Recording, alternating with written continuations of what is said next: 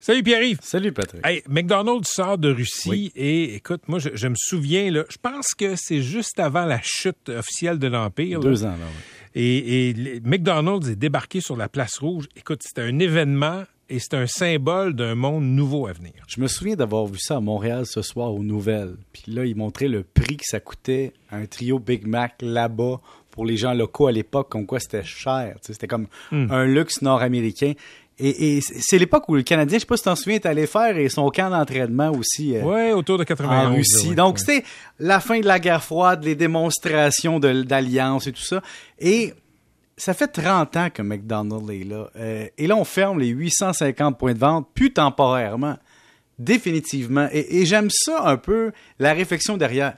Beaucoup de gens, ils vont avec le côté... Euh, ah, le support à l'Ukraine, puis la démocratie, puis non, non, non, non. L'entreprise est sociopathe.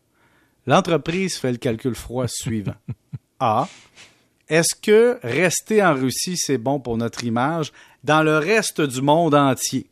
Donc, est-ce qu'on préfère perdre une portion ici ou une portion ailleurs? Est-ce qu'on préfère perdre des revenus en roubles ou des dollars américains et canadiens?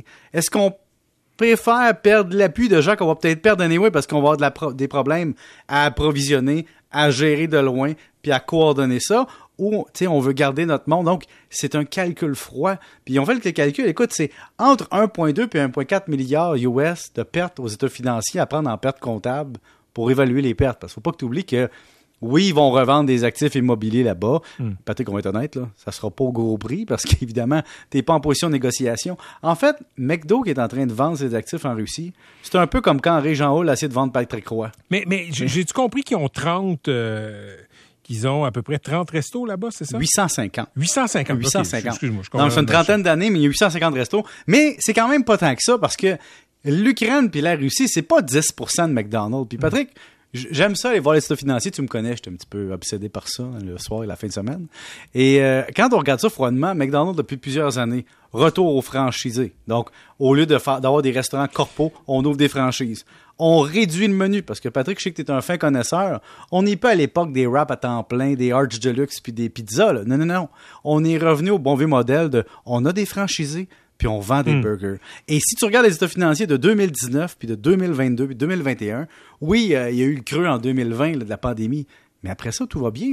7,5 milliards de profits sur 23 milliards de ventes en 2021.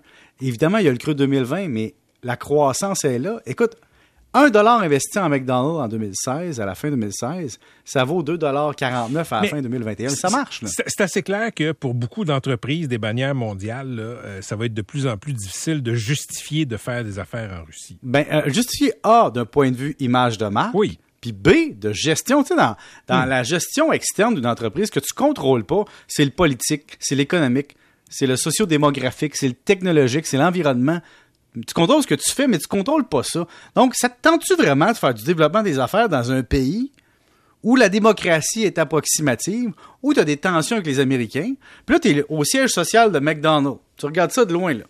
Puis là, tu es autour de la table avec les gestionnaires, puis tu dis, OK, dans trois ans, Russie, États-Unis, ça a l'air de quoi? Il n'y a personne qui peut savoir la bonne réponse. Alors, tu as deux choix. On reste, puis on fait des pertes, ou on s'en va et on connaît notre perte. Alors, d'un point de vue purement rationnel, sociopathe, une entreprise dit on s'en va, on liquide puis on sort. Et Patrick, c'est juste logique. Une entreprise, ça regarde les pour, les contre, ça prend une décision rationnelle au moment où elle connaît les faits et les informations. Et présentement, sortir de Russie, c'est moins coûteux que d'y rester, autant au niveau politique qu'économique. Merci Pierre, on se retrouve demain. OK, M. McSween s'en vient. Euh, M. McSween, pas pantoute. M. McGill, je me suis trompé de mec. On parle de McDonald's. McDonald's, McSween, McGill. Oui, on va parler de la fin du masque.